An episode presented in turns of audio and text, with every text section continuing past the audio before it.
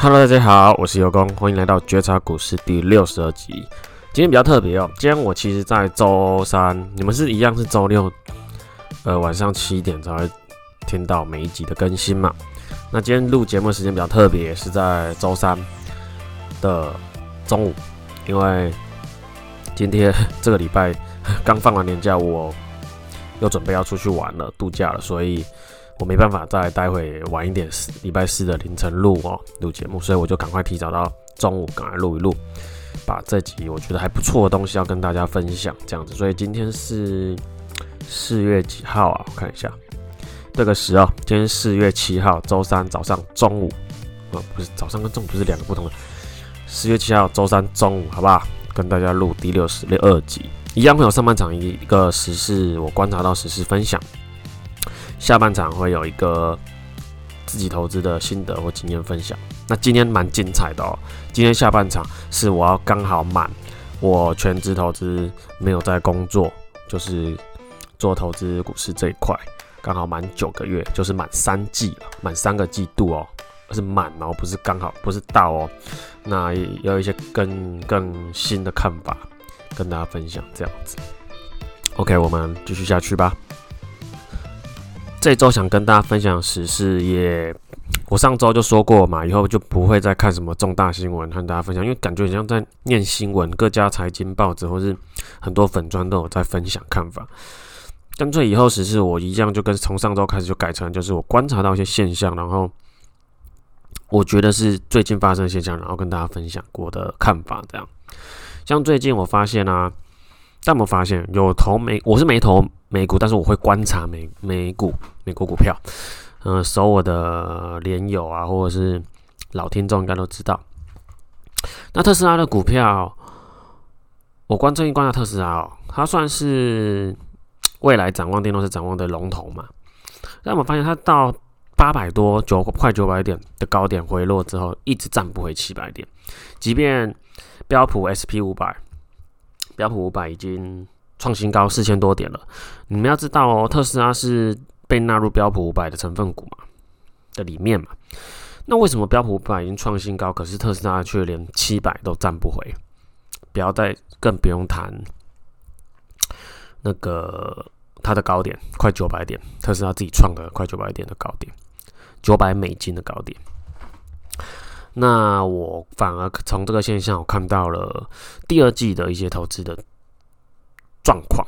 那一样，这是我自己的看法哦，你们自己要参考的话，自己斟酌一下哦，不代表任何推荐或立场哦。好，出事不要来找我哦。啊，来，特斯拉这样一直站不回七百，到六百九、六百八这样排盘啊盘，然后再我们看回我们台湾的台积电。台积电站回六百也很辛苦，哦，前阵子一直站不回六百，好不容易站回季线之上，现在六百出头，今天现在六百零九或六百一嘛，哦，也是没有公公司也是突然没有了，今天礼拜三的公司也突然没有了。那我看到第二季的状况，反而是我会留意到最近有些起来的是，大家可以留意到我们拜登美国拜登总统。他说的基础建设啊，不只是美国，其实全全球各国很多国家都会在今年发展重大基础建设。为了什么？经济嘛。你基础建设的投入投资下去，那你其实会带动很多的经济的状况跟机会。所以第二季，我觉得大家先把高估值股啊，什么特斯拉那种用本梦比，用太多展望啊、梦想去看的公司。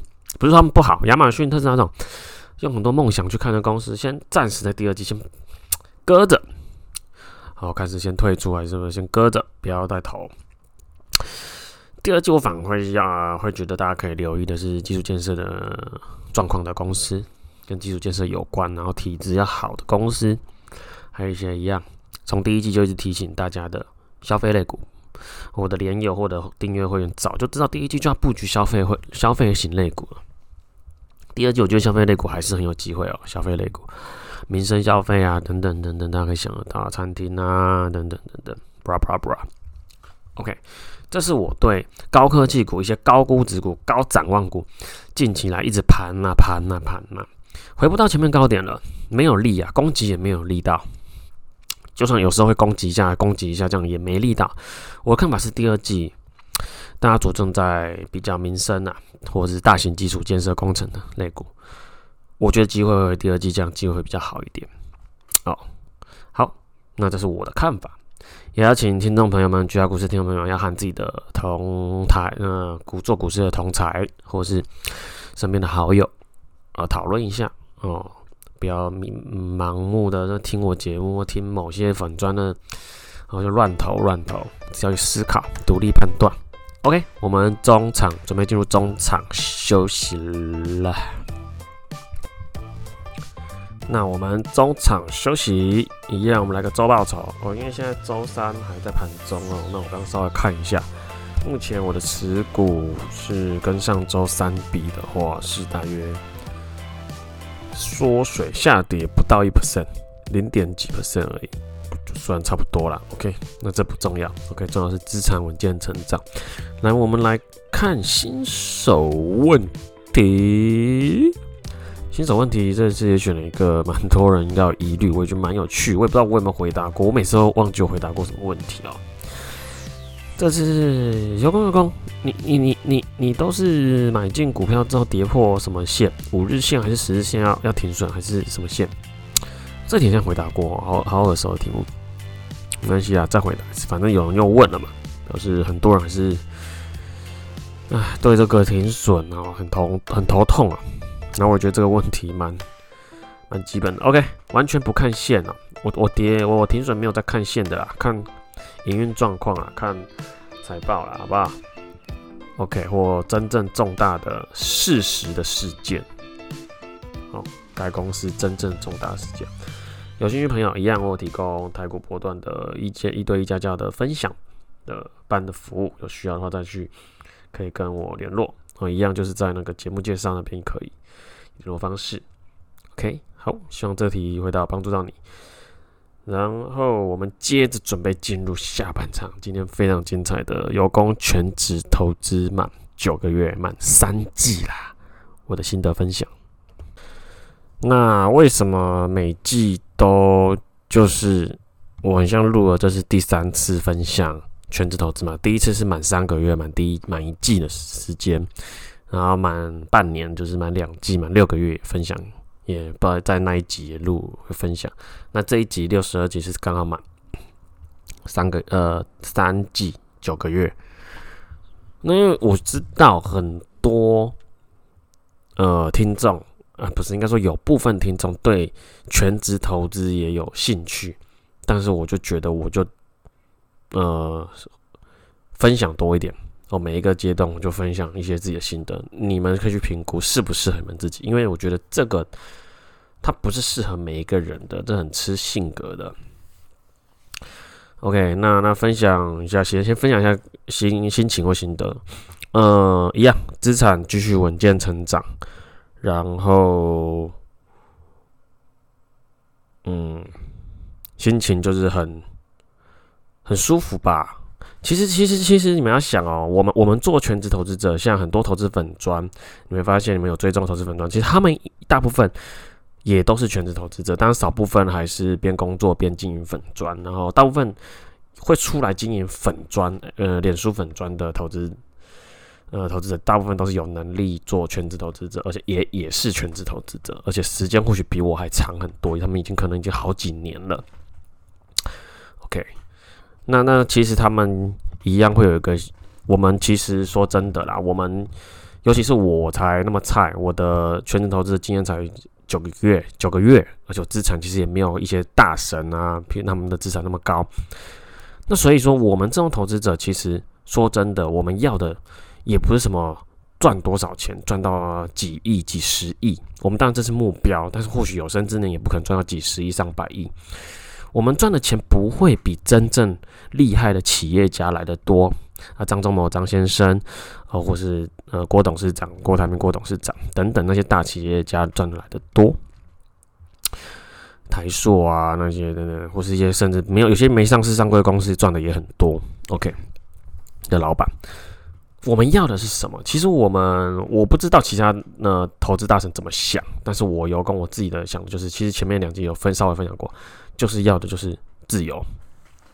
我们赚到了自由，我们能靠股市投资，用合理的方式，呃，比较好的观念的方式，赚到自己所需要的花费，以及能让资产稳健的成长。我觉得最大的满足来自于自由感。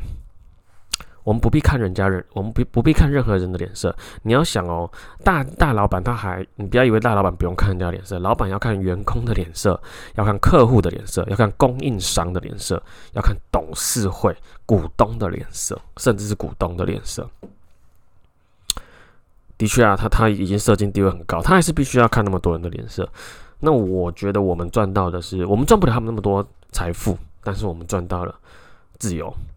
我们不用看任何人的脸色，尤其我我个人是非常不喜欢看任何人的脸脸色的，所以我觉得这是全职投资者可能能获得最大的东西吧，它是无形的，它是无形的，然后时间上也非常非常的弹性，做好投资的研究之后，其他时间你要怎么规划、怎么安排，都是你自己可以，我们自己可以决定的。想做什么事，想什么时候看书，想什么时候去看电影，甚至我我和我和女友常常就是平日无聊，就是刚好大家都有空，就去吃个饭，吃个餐厅。哦，以前上班是不可能在帮人家工作，不可能有这样的呃弹性的行程的规划的。OK，那心情分享完，想分享务实一点的东西，就是怎么样呢？达到全职投，如果你真的很想的话，就是你你从憧憬的的很目标的目标的话了，嗯，想一下怎么讲。第一嘛，你的资产，你的资产，上次帮我们讲过，你资产，我我也不确定你的，你要先确定你自己的年化报酬率大概是多少，至少啊至少每年能让你的资产，我们说现实一点嘛，你至少能。